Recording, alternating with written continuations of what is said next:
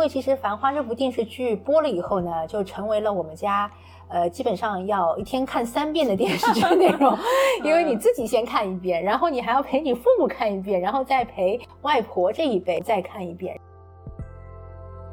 他那个在拍的过程当中，我记得有一场戏是正好那个拍那个马伊琍数钱，嗯，这个面光啪一打上来，脸是一半暗一半亮的，有明暗，就是伦勃朗的那个视角啊，明暗的。然后这个钱一张张是锃亮的，然后啪，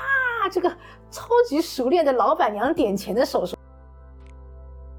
其实是外壳是一个就是胡歌饰演的宝总去学生意做生意，左手做外贸，右手炒股，对，讲的是就男人的商场世界，是，但其实他的更多的内容是这个黄河路上开饭店的女人们、女老板之间的明争暗斗。欢迎大家来到新一期的《老公不在家》，我是你们的车厘子。那今天呢，啊，我又请了我们的好朋友小克姐姐来到我的节目啊，跟大家一起，我们来聊聊最近热播的电视剧《繁花》啊。大家好，我是职场维他命的主理人小柯姐姐。小柯姐姐跟我算是都是上海人嘛，呃，为什么找小柯姐姐来呢？是因为就是其实小柯姐姐算是。从小在市中心成长起来的典型的上海小姑娘了，然后我其实是偏郊区的，所以呢，让我我在看这个《繁花》这部电视剧的时候，其实，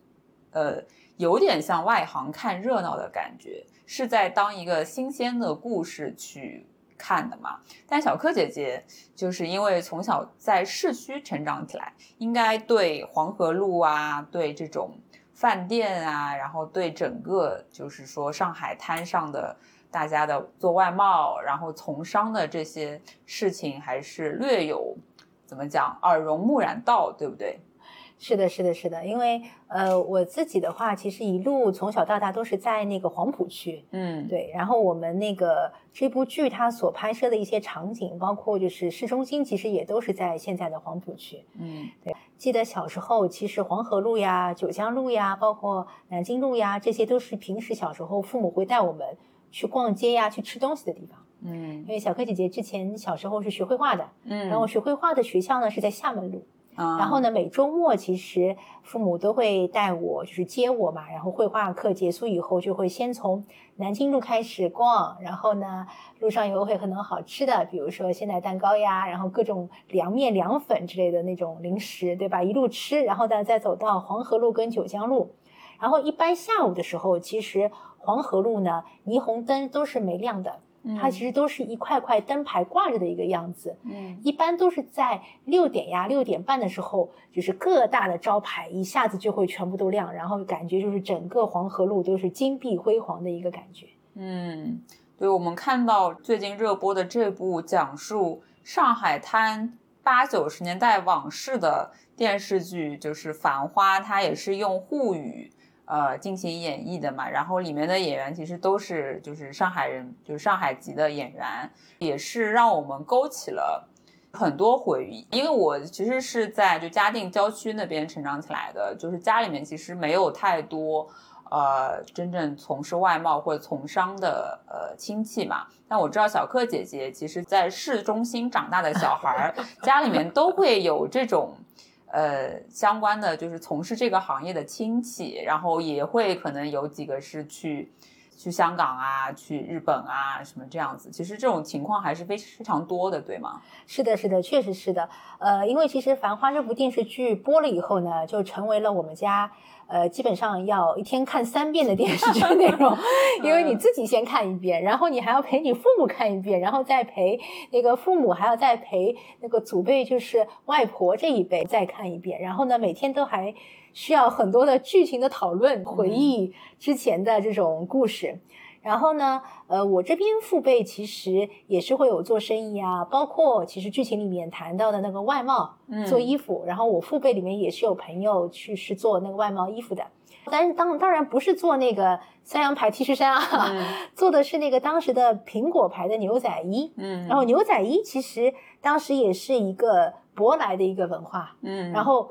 当时最流行的年轻人就是穿上。最新款的牛仔衣、牛仔裤，然后到 disco 去那个歌厅啊、舞厅里面去蹦迪，对吧？嗯。然后，所以牛仔衣跟牛仔裤其实是当时非常呃稀缺的那种产品，然后所以也是被炒到物价是很高的。嗯，对，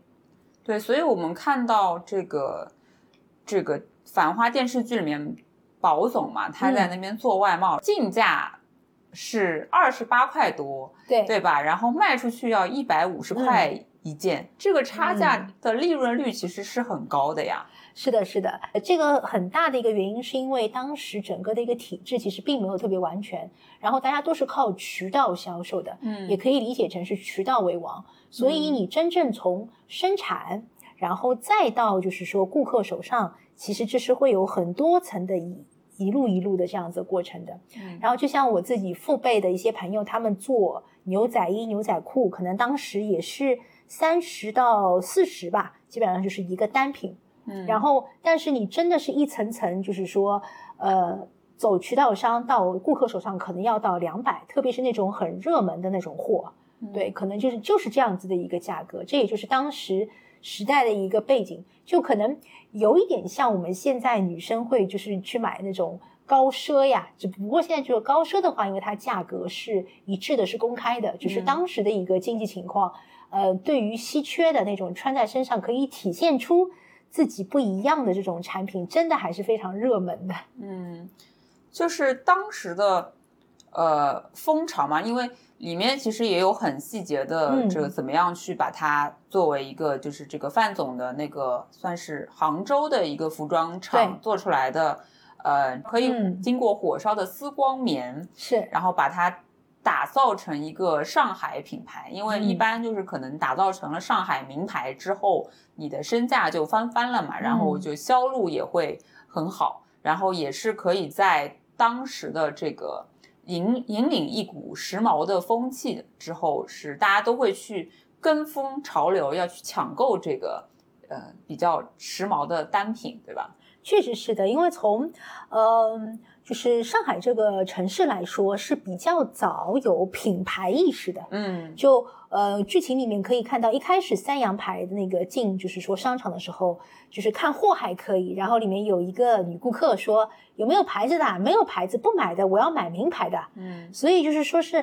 很早在就是开发以后，然后对于品牌意识就是很强，我要穿我一定要穿名牌，是有这样子的意识在里面的，才会出现后面说是。我如何冬天里的一把火一烧，然后把这个牌子做成一个，就是说沪上名牌的这个策略，嗯，对，它其实是一个很强的一个营销，当时的营销策略在背后的，嗯，对，就是也看到，包括你刚刚讲的，就是说最潮的事情就是穿了牛仔衣，然后一起去跳 disco 嘛，对，这种风潮，嗯。就是当时的年轻人的一个潮流风向标吧，可以说是。然后，当因为当时可能也没有这么多的，因为九八九十年代其实影院还没有这么多。然后年轻男女要去就谈恋爱啊，然后就要去社交啊，它其实是需要这个呃场域嘛。那其实跳 disco 是一个比较大的这个。消费的场景吧，算是是的，是的，是的，在当时是这样，就是说可能有几个比较大的风潮，当时也是听我父辈讲起来的。嗯，一开始第一件事情就是感觉人人都可以做生意的，遍地是黄金的，感觉我总归如果认识几个人，比如说跟宝宝总一样有亲戚在香港呀，或者说是有那个国外回来的呀，有我们说有路子的呀，对吧？然后我总归是能够通过。就是外贸呀，或者说是一种，就是说其他的手段去挣钱的，好像我就通过做生意很容易就挣到钱，嗯，所以大家都是属于那种会找机遇，这是一个很热血沸腾的一个年代，嗯，对于做生意赚钱啊。另外一个就是，呃，随着就是说那个开放嘛，然后各种各样的国外的呀，一些呃其他的一些文化就更强的。然后到了，就是说上海，因为上海它本身这个城市，它是一个对外的一个港口型、对外的岸口，然后你很快就能够得到一些新鲜的事物，因为年轻人其实对于新鲜事物都是有很强的渴望的，对，而且也很敏感，对，所以就会有各种，比如说那个 disco，它其实就是一个很典型的一个呃国外的一个东西，然后过来，然后大家就是觉得哇这个东西很好，然后我就是想尝试，其实也是。嗯，展示出自己和别人不一样的一些点。嗯。嗯，就追逐潮流，然后就讲到说这个黄河路上面，呃，开饭店嘛，然后你就会觉得这个剧里面真的是，嗯，其实是外壳是一个就是胡歌饰演的宝总去学生意做生意，左手做外贸，右手炒股，对，讲的是就男人的商场世界，是，但其实他的。更多的内容是这个黄河路上开饭店的女人们、女老板之间的明争暗斗，然后传递消息，就让人看的就是很扎金，嗯，就是很带感的那种感觉。是的，是的，是的，是的，嗯，确实是因为呃，其实呃，如果说是拍一部戏啊，它是以上海作为背景的话，是逃不开上海女人的，嗯，对，因为那个就是其实从整个一个。文化沉淀上来说，就是上海女人、上海女生的话，是会被打有很强的一个标签的。对的，在整个一个过程当中，确实是非常鲜明的一个带有鲜明色彩的一个人物，在整体的故事当中。当然，就像那个车厘子刚刚说的，黄河路一条街十个上海老板娘，对吧？再加上那个林子啊，十一个。上海老板娘，然后是各有各的风采，各有各的特色，都是每个人背后都是很有故事的。嗯，所以，嗯，我们来拆解一下吧。这部《繁花》剧里面的上海女性的典型的形象，给我呃，就印象最深的其实是唐嫣饰演的小汪，就汪小姐，就是风风火火，特别的，就是怎么讲？直接，然后敢闯敢拼，同时又音调非常高啊！因为我那个呃有一些就朋友嘛，他们说每次这个唐嫣这个声音一出来，哒哒哒，头都要痛死了。对，就是他的这个嗯呃讲话方式也好，然后他做事比较风风火火，又很讲义气，但他同时其实是这帮里面人里面不是真正从商，他其实是有在公家单位做事的这么样的一个身份背背景。是的，是的，就是汪小姐的这个人物形象，感觉就是上海的呃很早的一代的白领、金领的这种形象，对吧？就是整个人自带气场，然后呃，她的一个人物表达体现出了很强的自信感，嗯，然后有也有很强的一个优越感在，因为我们知道汪小姐是上外的，当时其实上外大学生是很很厉害的，是对对，包括现在其实也是一样的，就是说是很厉害的。然后会一口很好的英语，对吧？还接待外宾，从事外事工作。所以这个整体来说，汪小姐这个就是说形象，其实在呃当时从职业、个人形象还有家庭背景来说，就促成了她就是一个很有优越感的上海的女孩子的一个情况。所以。其实你会发现呢，就是从小到大，就是班级里面总有一个同班同学，感觉和汪小姐的感觉会很像，就是很外向、很直接，然后长得也很好看，然后家里家世还可以的上海女生。嗯，因为她的出身背景好，她的学历背景也很好，然后她又是在公家单位做事，她其实并不贪钱，他所有收到的礼物也好啊，别人因为别人知道他跟宝总比较相近嘛，所以。经常会就是给他送东西啊，就拉关系嘛。因为大家可能不一定能直接认识到宝总，就从他身上入手。但他又是一个很有怎么讲原则、原则跟正义感的人。就他那些所有收到的所谓的呃贿赂嘛，都会原封不动的上交，或者是即使是保总给他的东西，他也会想要去通过自己的就是就是自己去买下来的方式去还这个东西，而不会轻易的去。拿人家手软啊，这样子，我觉得这是一个很有，呃，标志性的特色吧，在他身上体现。是的，是的，因为当时其实也是时代的一个背景，就是刚开放不久，然后大家就是说对于规则呀、原则呀，特别是从事外事的人员，其实是有很强的一个要求在这里的，这是一方面，这是外部的环境。嗯，然后内部环境的话，还是就是说，呃，汪小姐这个角色本人的原生家庭。其实是给了他很大的一个底气的，嗯，肯定是从小不缺钱的，对，所以他没有对这种钱有很大的那种执念，执念，嗯。然后你想想，我们林子，等一下要谈到的林子就是属于能贪多少就贪的多少，一有机会就要算的，是属于就是我就是性格是很大的一个对比，嗯，对，所以就是说，可能从汪小姐个人的一个情况来说，对于她来说。做成一件事情的成就感跟荣誉感，给她带来的那种个人价值体现远远大于他赚多少钱。嗯，对，其实就是说他看重的东西是不一样的。嗯。那我们刚刚有提到林子这个角色，就是马伊琍饰演的这个叶东京的算是老板娘吧。对，然后她，但她又是一个我觉得也挺就是独立，不轻易依附于其他人的这么一个女性的存在嘛。因为好像就当中有一些呃隐含的背景，她可能是去日本待过，然后又回来这样子，然后就是比较呃。拎得清楚，能给保总就是外在的一些真的怎么讲面子上的东西，然后呃真的有事要去他扛的时候，他可以扛得住。比如说保总一开始就是车祸的时候，他能够很有决断力的把那些就是呃过来要钱的呀，然后过来怎么样子的人都给打发走。但是他同时又挺精明的一个角色，就是算账算的特别的清楚。对，就是有的时候还。偷拿着怎么讲？偷拿着那高仿的那个三洋牌 T 恤衫出去卖，也要给自己赚一笔。嗯，就是不赚白不赚。他最厉害的是什么吧？他叶东京老板娘，然后这个餐厅开到现在，自己是不记账本的。嗯，他们那个叶东京股东大会啊，其实就是他跟那个保总两个人开会。对。然后保总每次都问他说：“你能记账吗？账本吗？”我很忙的呀，我哪哪有空记账啦？对吧？从来不记账的。但是你说算钱嘛，他比谁都算得清楚。对对，他心里面的账本就 是很清楚的。对我就是这个是这个这个剧过程当中，其实还是很佩服王家卫导演的。他那个在拍的过程当中，我记得有一场戏是正好那个拍那个马伊琍数钱。嗯，这个面光啪一打上来，脸是一半暗一半亮的，有明暗，就是伦勃朗的那个视角啊，明暗的。然后这个钱一张张是锃亮的，然后啪，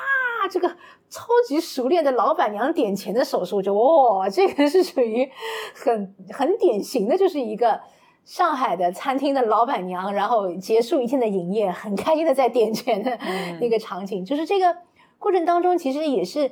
把他那个人物的能屈能伸、很实在的一面的那种。都是带出来的，整个都是。然后从他的服装其实也很有特色嘛，因为你看其他的，呃，黄河路上的那些呃老板娘，什么金美玲啊，然后还有其他的那些店的老板娘，都是追时髦的，就是都是追流行烫头，然后要怎么样，对吧？就是，但是他就是有一套自己的日式的美学在里面，穿的衣服也是，呃。感觉挺有自己的特色的，不会随意的去追逐这个潮流。是的，是的，其实，呃，这部剧里面的妆造各方面，我跟也跟我那个父辈，就是特别是我妈妈呀、我阿姨呀，他们这些有聊过。哇，里面的衣服真的是当年当时那个时代 vintage 潮流的，真的是一套一套都是的。包括我，就是我妈妈结婚的时候穿的，就是也是那种正红的颜色那种套装，就是当年最流行的，嗯，都是定制的，当年最流行的这个衣服。嗯，对，然后确实是从服装上来说。你会发现一点，就是服装它特别能够带出刻画人物的一个性格。嗯，就是黄河路上其他的老板娘，哇，就是真的是花衬衫、花衬衫、花衬衫，每天都是花衬衫烫头啊，珠光宝气啊，一身，对吧？然后啪出来就是讲话呀、打牌呀，就是这种感觉的，都是非常的，就是说生意的精明的感觉。嗯，因为那个叶东京这个店，它不是开在黄河路上，它是开在进贤路上。哎，这个。上海我讲味道又不一样了，对吧？它的味道，它所展现出来的味道又不一样了。我不做大的菜给你的呀，我就是给你小菜，就是刘碗泡饭，对吧？刘碗泡饭的呀。小什么？还有它也很日，就是也也很日式，就是它要先给你上茶点，然后一个个小果子就老精致的。对啊，它它是这样子的一个，就是说的，所以差异化的东西。所以它提供的情绪价值，不是说是我叶东京开着能够帮你保总赚多少多少钱。而是午夜东京开着是你保总的底线，我是帮你保底的，我不是帮你往前冲的，所以你在黄河路上到处留情，有其他老板娘来找我麻烦没关系，我帮你趟着的。对，这个其实就是作为里子啊，我们说做生意有面子有里子，其实那个林子这个角色，其实他在整个的一个围绕就是说保总胡歌饰演的这个人物展开的，他其实是保总的里子，就是最后的底线，我能帮你守住。有任何的问题，在你不行的时候，我总归是能想办法帮你解决的，是这样子的一个角色。嗯，所以无所谓，他有时候作呀、算计呀，然后很碍眼呐，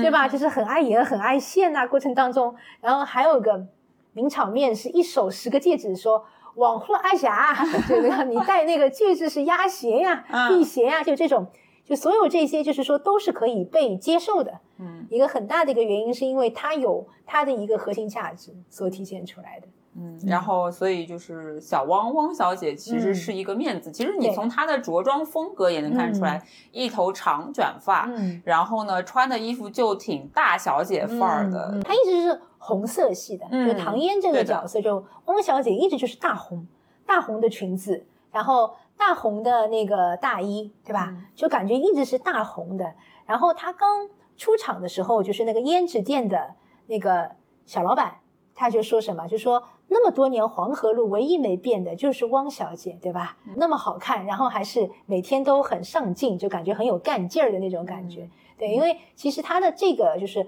红颜色的那种衣服，给人的感觉就是当时的一个潮流。就是就是很风风火火的一个感觉，大家都在就是很上进、日进斗金，在想办法挣钱的这个感觉。就是我印象很深的，就是他的这个真的是可能像你说的，就是因为家庭背景好，然后呃学历也好，他的底气就很足，所以他其实，在跟同事交往啊，或者是他也爱现嘛，他虽然把那个耳环到时候是要上交，但说可以就是戴两天，扎扎得就是。呃，扎台型、嗷嗷造型的那种感觉，就是过过念头这样子，对对对，过过瘾。他其实挺还是有点张扬的嘛，就是说他这个东西就是就跟大家说我是要上交的，但是呢，我又可以拿来先嗯带几天感受一下，就是他这个是分得很清楚的，他不是说呃就是偷偷摸摸，好像生怕别人知道他跟宝总的关系呀。其实跟那个王菊那个角色就有明显强烈的对比，王菊就是感觉挺。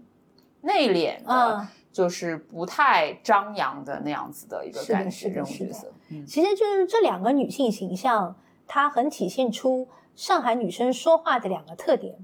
因为其实汪小姐说话的特色啊，就是一开始给你感觉很冲的。嗯，你会发现那那个时候就是谈生意，黄河路上，宝总还没有吵架，他已经啪冲出来要吵了。他就是那种就是很冲的、很直接的，要跟你硬碰硬的那种。嗯，但是马伊琍演的那个林子。其实也是硬拼硬碰硬的，但是他那个劲儿啊是韧劲儿，嗯，他是跟你绕的，嗯，对，就当时就是说让你没有办法拒绝，对对，就是颠来倒去，你你发现好像人情世故上是确实是你有道理，我没有办法跟你反驳，是的。那我们虽然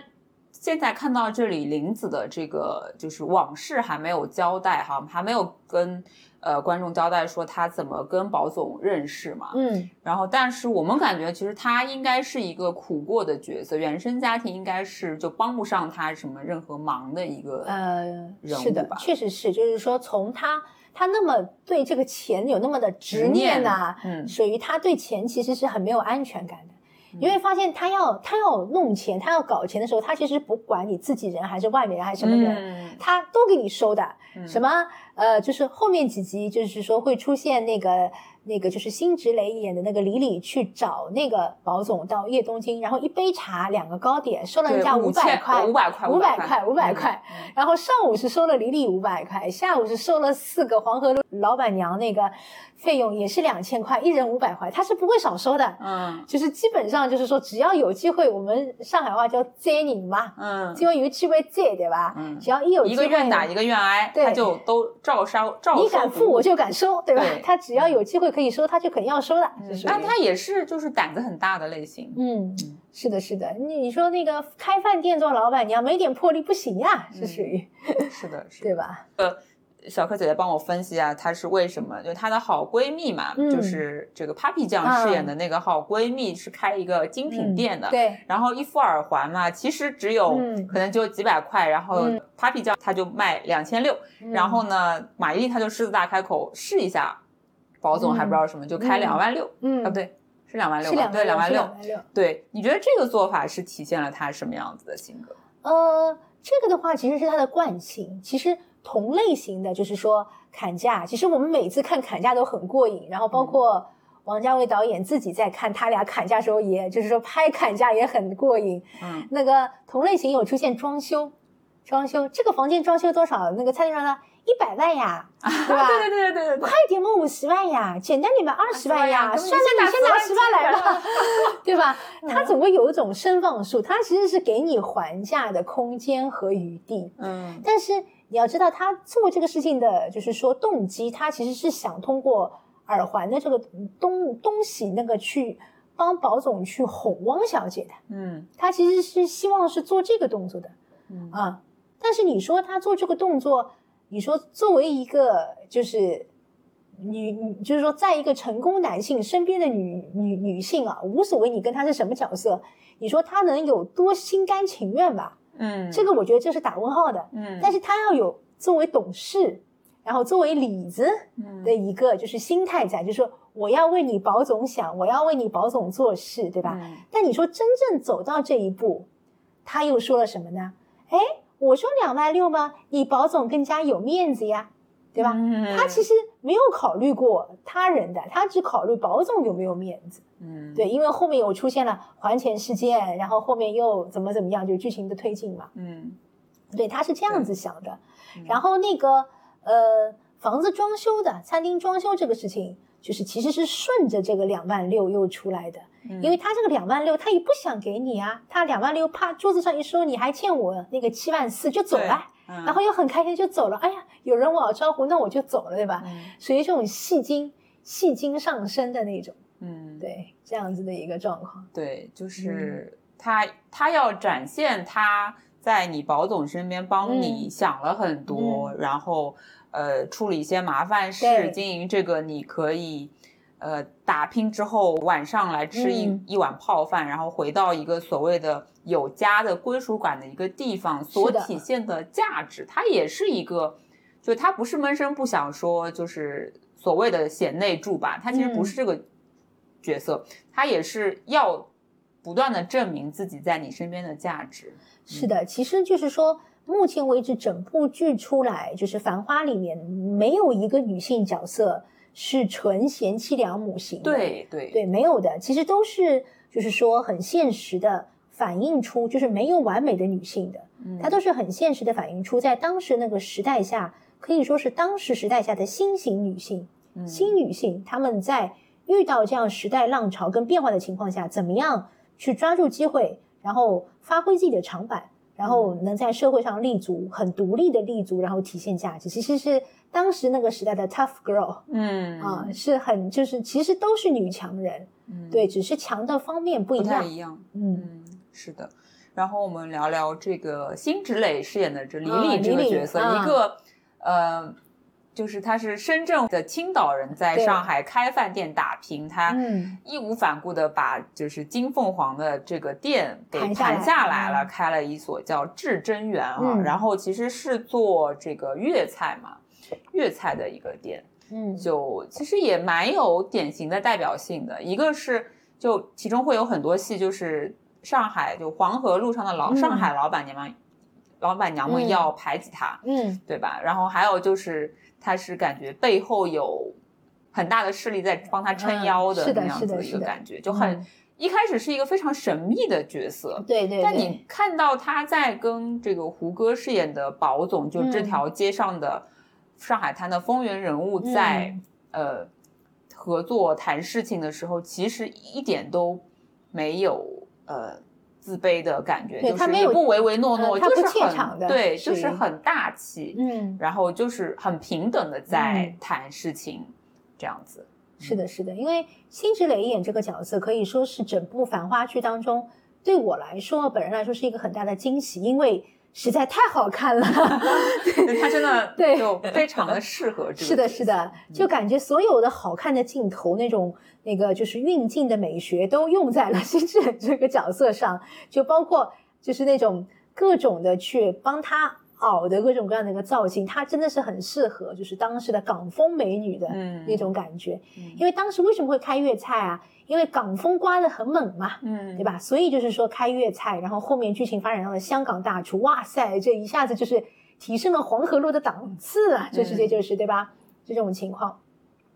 其实它整体的一个给就是说，呃，人的感受一开始其实是会有很强的一个压迫感的。嗯，你会发现，如果说是这个老板娘感觉手上没几把刷子，其实进来前三天就要被黄河路一条街上十个老板娘给弄死了，怎么可能会让你等那么久，对吧？他就是因为有实力。对吧？就是长得也好看，然后又就是比较有钱。一开始不是说那个银行上面有三千万流水，这个女人不简单，这个老板娘背后有人的。嗯，而且 她就是很大胆，她把三个炉子扩建成了十个炉子，对，就是预示着他就是很豪气嘛。就是做了一番改变之后，把至臻园打造成一个黄河路上最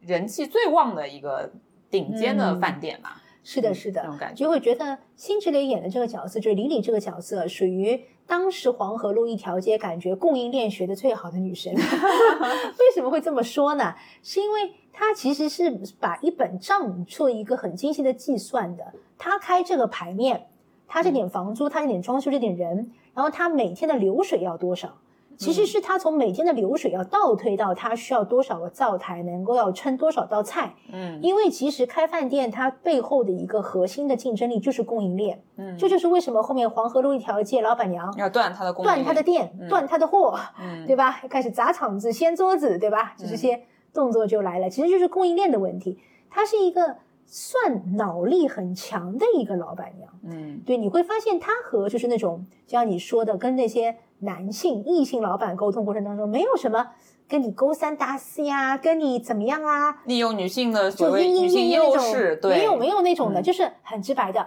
你来，我给你提供价值，对对吧？这个就是他当时一开始为了吸引保总注意，去把那个范总拉到他至臻园吃饭，这个时候就是就是这个表现形式嘛。嗯嗯，对，这么一想来，其实就是范总的那个角色。就这个人其实是怎么讲，扮猪吃老虎吧？就是他其实看上去好像傻傻的、懵懵的，他其实还是很有脑子的。就是这个李李敢邀请，他就敢上。然后你说为什么他一定要在这个至臻园这边订个包间，让保总过去？嗯，其实他也知道他是一个被利用的角色嘛。那其实他就是一方面给自己造名气，对吧？然后一方面说就是想办法哄抬。自己的这个出厂的价价格啊之类的，想要去再挣多点钱。一方面呢，他又知道外地来的女老板身价不菲，所以他可以说是在当中做了一个桥梁，对他来说也没有什么坏处。嗯，其实还是蛮精明的，看得出来，并不是面上看的就是傻不愣登的样子。是的，确实是我们父辈这一代的经商的人，其实都是敢打敢拼的。嗯，然后范总呢？呃，当时那个跟李李啊，就是那个一个一个对话当中，李李就跟范总说：“范总，你现在是奇货可居，嗯，就是到底就是说，在整个的博弈过程当中，我们会发现，其实这个戏拍到后面很多商战过程，它虽然说是黄河路上，你可能不像港剧那种啊，就是那种 office 里面哇，这个开开会怎么样，它都是在台面上解决，但是它的那种商人跟商人之间的博弈呀。”其实是无处不在的，嗯，对，它其实体现出的那个博博弈的一个过程。然后范总他自己对自己的一个定位，包括他那个知道保总出事以后，但是他还是听汪小姐的话呀，过年没回去呀，嗯，直接等到初四呀，嗯，对吧？所以就是一个敢打敢拼，而且特别敢，就是说是孤注一掷的这种类型的人。对，其实当时成功的很多生意经商成功的父辈。实际上都有这一股，就是说狠劲儿在。嗯嗯，对的。那我们聊到这里，就是觉得其实这部剧虽然表面上看它是以胡歌饰演的宝总，呃为中心的一个男人戏吧，做外贸啊，然后跟那些江浙的老板谈生意呀，赚信息差和。呃，打造品牌的这么一个戏，但实质上其实是一个女人戏嘛。嗯，就是不论是他们跟宝总这个核心人物，呃，所产生的关联，还是他们之间互相打架，呃，就是等于互相拆台，看不顺眼，要抢你的生意，然后遇到了一个外来的女老板，然后就是要把她挤掉的这种感，就是都是很好看的一些呃女人的经营，在那个年代下的经营的头脑吧的展现吧。所以我觉得这个戏也是看到后面发觉，就是越越看越好看，然后女性角色都不是刻板印象，都不傻白甜，都很有看头。我觉得这个就是这部剧我能够看下去的一个理由吧。是的，是的，因为它里面的女性角色很立体，嗯，对，就像那个我们说那个黄河路保卫战里面的那个金美玲的老板娘罗美玲，就是范甜甜饰演的那个角色。然后我记得是第九还是第十集有有她那个保卫战后面的话，大家弹幕都打疯了，说没想到她有感情戏，就觉得她是一个六亲不认的，就是风风火火做事。没想到给这个角色安排的感情戏，然后就是讲她那个就是。呃，给她的老相好，就可能是初恋男友、前男友，然后来给她镇场子。到后来又失败了，因为她自己本身现在的老公在澳门赌钱欠钱，对吧？各种各样的一个事情，你会发现，就是说每一个人身上其实翻开来都有自己的底牌，都有自己的过去，所以就造成他每一个角色都非常的立体。嗯，对，这个也就是时代造就的。这样子每一个很立体的角色，然后丰富在这个黄河路背景的一条街上，然后就是这些在时代潮流下人情世故的沉淀，然后再积累出我们其实也只是通过一部剧去看这个一面，它其实也只是一个切面。嗯，对，就讲到说，其实很有趣的一点是范甜甜她本身的就是他虽然是可能。后来在上海这边电视行业就比较出名嘛，然后后来呃开始演戏啊。他以前有一些访谈，有听过看过他的访谈，就他在二十几岁的时候是为爱远赴北京，然后就是可以帮人住住在地下室，嗯，然后帮人洗衣服啊、洗内裤啊、打理内务，就是为爱可以远走他乡，因为他本身是上海人嘛，好像父父母都是什么，就是呃医院。那个一些检验官啊，什么这种之类的，其实是没有这个呃太大生活压力的一个女孩子，对对对对。然后，但她那个在二十多岁的时候，其实就是有那段为爱呃的向前冲的那种，对，就是义无反顾的那股精力，所以其实。某种意义上可以说是本色，也比较本色吧。然后，但是他就是现在就演这个卢美玲这个角色，就是让人觉得很鲜活嘛，就跟他其实本身的人生经历，我觉得也是挺贴近的，也看得很带感，很带感是吧？对，整整部剧的话，没有废话的，也没有费镜头的，对，这有一些对观众很友好的慢镜头吧。我觉得有一些就是 展现这个时代。对。特色的一些比较浮华的慢镜头，这也是这这倒是确实是吸引大家去看的原因啦。因为有些人会呃有争议嘛，就我们其实有一些老上海的呃观众，他会有争议说，哎，这个好像拍的不像那个年代上海滩。但怎么讲呢？就是这个其实我觉得这这这层包装是吸引年轻观众或者吸引外地的。一些就是大家就看一个上海人的戏嘛，上海戏所打造出来的一些必要的噱头吧，纸醉金迷，对吧？它的跟时代紧密连接的一个包装，是的，是的。我们在笑笑着说，它其实是一个上海滩的了不起的盖茨比嘛。盖茨比那个时候到底大家是怎么样的，我们也不知道。但是盖茨比给人的感给人的感觉就是说就很浮夸，然后那个金色的那个 logo 一出来就是那种感觉，对吧？确实是因为它其实从整个拍摄视角来说，呃，总是说那个艺术源于生活而高于生活，对对，所以它肯定是把特点无限的放大的，嗯，对，和真实是时间是一直在奔流的。他不可能是回到当时那个年代，毕竟王家卫已经花了五个亿去重造了黄河路，对 吧？我们还是要，就是毕竟他还是花了这个钱的重金啊，去重新打造了这个黄黄河路出来，就是可以。我觉得在呃过了三十年的一个时间，可以在有机会去可以有这样子很直观的去通过影视作品去看去了解这段历史，其实还是很幸运的。对，因为从呃我个人的一个美学审美来说，我是不舍得快进的啊，我也是，因为它本身的节奏和话语的密集程度、信息量已经很满了。是的，对，就照我们的现在的呃一些看剧的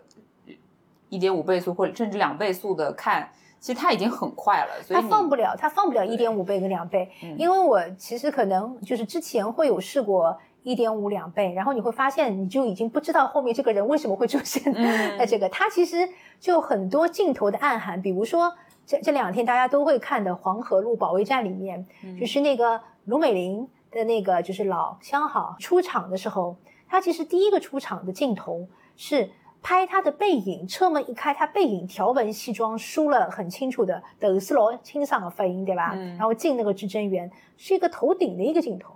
然后第二个镜头给到这个，就是说卢美玲老相好是什么？一个脚的镜头，他这个脚是阿拉杰刚现在就 check 伤我啊，就是它是有伤的，它里面有那种金属的砍条是套着他的脚的哦，对的。然后到第三个镜头，再是这个人就是在隔壁附近的包厢，然后知道卢美玲受委屈了，啪拍案而起，冲过来帮他出头了。嗯，所以如果说是你以一点五或者说两倍快进，你这些细节镜头你都错过的话。那这个人怎么冒出来的 就不知道了。所以就是其实王家卫呃这个剧磨了三年，拍了三年，然后听说也是补拍了很多的东西嘛，然后确实是慢工出细活，里面的很多的细节，包括他当时的一些时代背景特色，关于怎么样去打造。宝总的一个人物形象要穿什么样的衣服，然后包括粤菜要请香港的师傅，要要先去试，就干炒牛河，你就是一道菜就试出这个深浅，然后要去找香港的大厨过来撑场面，嗯，有很多的细节都暗含了那个年代下的一些时代背景跟特色嘛，所以是有很多信息量在里面可以读取的。不过我也同意啊，就是说很多那个呃。网友会说，就是说这个戏的话还是会有出入，因为很简单，我我父辈就是我爸爸本人，他之前穿西装是没有像胡歌出来那么修身的西装的，就是 three pieces 没有那么修身的。嗯，当时流行什么培罗门啊什么这种，他会是直筒版型，嗯，可能更直筒，他的腰没有那么的修身，嗯，但是我觉得还是为了迎合现在的就是说观众的审美，嗯，就是你。男生西装是需要修身，所以胡歌出来的三件套也好，两件套也好，包括衬衫也好，都是很修身的一个展现。他肯定是做过一些艺术化的一些处理的。嗯，确实，嗯，但还是就是看的挺爽。是是是，确实是爽剧的一个配置。他就是说值得被等待三年呢。我觉得就是上海女性，其实我们归纳了几个关键词，就是说精明、独立。呃，作，但是这个作的定义是什么？背后是他们想要表达自己的观点，他不想随波逐流，不想妥协，他有自己所要坚守的原则跟想法，对吧？所折射出来的一些呃上海女人的特色吧，也是我觉得其实嗯是很丰富的一个展现。就这部剧里面的每一个女性角色都有她。非常立体的内涵在里面，是值得大家去好好观看跟品味的。嗯，是的，是的，因为你环境在变，但是呃，一个城市的一个精神内核，其实它是很难有改变的，很难被外部所改变的。其实更多很多，包括精明独立呀、作但是有分寸这些，其实现在。也是一样的，对对，现在也是一样的。这个东西就是很多东西，时代潮流在变，但很多就是精神层面的东西，它并没有变太大的变化嘛。之前也讲说，那个上海女人刻板印象是说作、难搞、爱钱，但这个背后其实折射出的其实是，嗯，会过日子，然后。螺蛳壳里做道场的那种感觉吧，就懂得利用自己的资源，手上的你本身的资源也好，或者你能够呃，就是通过自身所辐射出去的资源，去成就自己的一个地位的这样子的一个呃体现吧。所以我就觉得，嗯，还是一门很大的学问。在看的时候，因为其实就是当你深度接触上海女性以后，你刚刚讲的这三个点，其实都会有另外一面。你比如说是作，但是是有分寸的，嗯，爱钱，但是上海女人也会挣钱呀。你看黄河路一条街十个老板娘，这个挣钱，都很会挣钱的。难搞，但是讲道理。嗯，对，所以其实是就是说，在你看到一个特点被无限放大的背后，它其实都会有另外一个面折折射出来。这就是长期就是跟上海女性打交道以后的一些就是说认知，其实是会更立体的。所以也是很感谢有《繁花》这样的电视剧作品，能够让上海女性很多的特点可能更立体的被展现出来。对对，然后。这两天就是也跟我老公一起在看嘛。其实对于我们就是可能讲上海或者周边的一些江浙的小孩来讲，看这个剧很大的一个乐趣，其实是讨论里面不同的口音，就是会评判谁的普通话标准，然后谁是什么苏北口音，谁是崇明口音，然后还有像那个里面的小宁波一股宁波的口音，就是都很有趣，就是这都是我们嗯可以去。茶余饭后讨论的一些点吧，是的，是的，够细节，做的够细节，够精致。对的，好嘞，那我们今天差不多，呃，节目就到这里啦，也是继续追看吧，因为这个剧据说有三十集哦，是。对，感觉也是，嗯，三十集如果都是这个紧凑的节奏的话，我相信这个是很好看的一个剧，就希望不要烂尾啊，希望还是要坚持到最后，坚持到最后。好，希望坚持到最后。好的，那我们今天的节目就到这里啦。好的，那我们就下期再见吧，拜拜。再见，拜拜。